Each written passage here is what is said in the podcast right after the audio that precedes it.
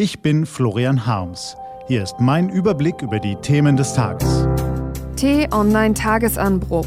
Was heute wichtig ist. Freitag, der 13. April 2018. Gedenken an den Holocaust, das Atomkraftwerk in Tihange und der Islam in Deutschland. Gelesen von Carina Frohn. Was war? Besonderes Gedenken an Opfer des Holocaust. Wirbel in Washington, Drama in Nahost, eine schockierende Bluttat in Hamburg. Diese und weitere wichtige Themen haben Florian Harms gestern beschäftigt, aber ein anderes Ereignis fand er noch wichtiger. Würde man nach dem schrecklichsten Ort des 20. Jahrhunderts fragen, dann hieße er wohl Auschwitz-Birkenau. Mehr als eine Million Menschen wurden in dem deutschen Vernichtungslager umgebracht.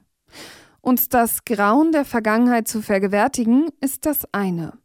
Heute ein Zeichen zu setzen, dass wir die Opfer und ihr Leid nicht vergessen, dass wir aus der Geschichte gelernt haben und alles tun, damit sich das Grauen niemals wiederholt, ist das andere.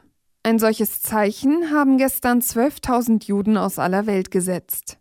Am 30. Jahrestag des Marsches der Lebenden gingen sie den drei Kilometer langen Weg vom Stammlager Auschwitz ins Vernichtungslager Birkenau. Möglicher Giftgaseinsatz in Syrien. Die Kakophonie in Washington macht die internationale Politik unberechenbar, hart, unsicher. Und sie offenbart ein taktisches Versagen.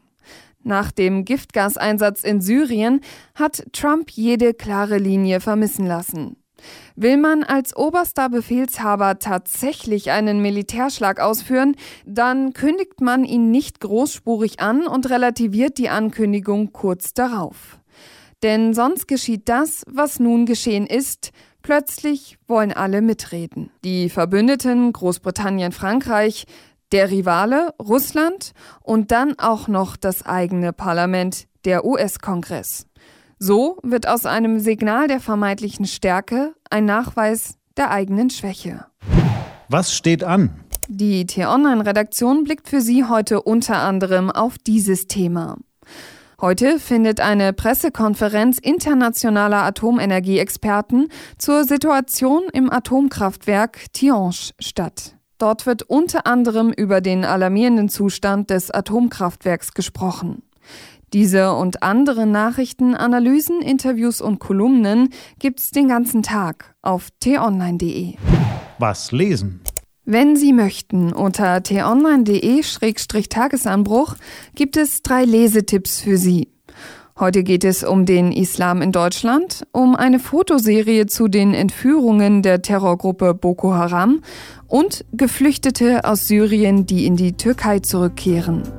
Das war der T-Online-Tagesanbruch vom 13. April 2018.